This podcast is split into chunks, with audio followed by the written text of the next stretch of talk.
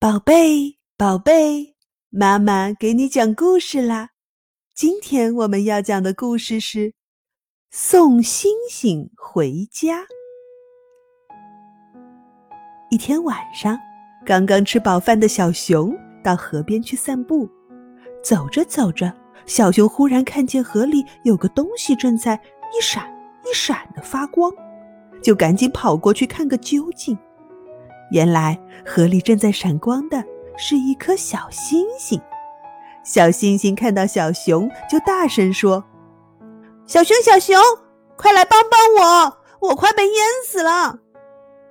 小熊忙安慰小星星说：“你别害怕，我这就来帮你。”小熊赶紧从河边找来一根又细又长的木棍，想把小星星捞上来。可捞了半天，怎么都捞不上来，怎么办呢？小熊急得直跺脚。突然，小熊想到一个办法：大象叔叔的鼻子不是很长吗？他一定能把小星星从河里吸上来。小熊赶紧跑到大象叔叔家，只见大象叔叔正在砍木头。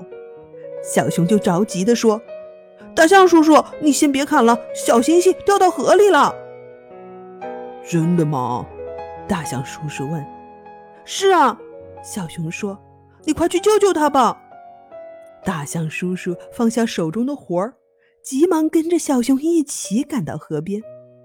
大象叔叔看到河里的小星星后，向前面走一步，把鼻子伸到河里，用力一吸，一下就把小星星吸上来了。然后他又用鼻子向天空用力一喷。发出了一道光线，小星星就这样又回到了天上。小熊在一边见大象叔叔把小星星送回了家，拍着手高兴地说：“大象叔叔，你太棒了！”一分钟胎教课堂，大自然中新鲜的空气有利于胎宝宝的大脑发育。而且，公园、田野、草地、森林中的负离子含量很多，对人的身心健康有益。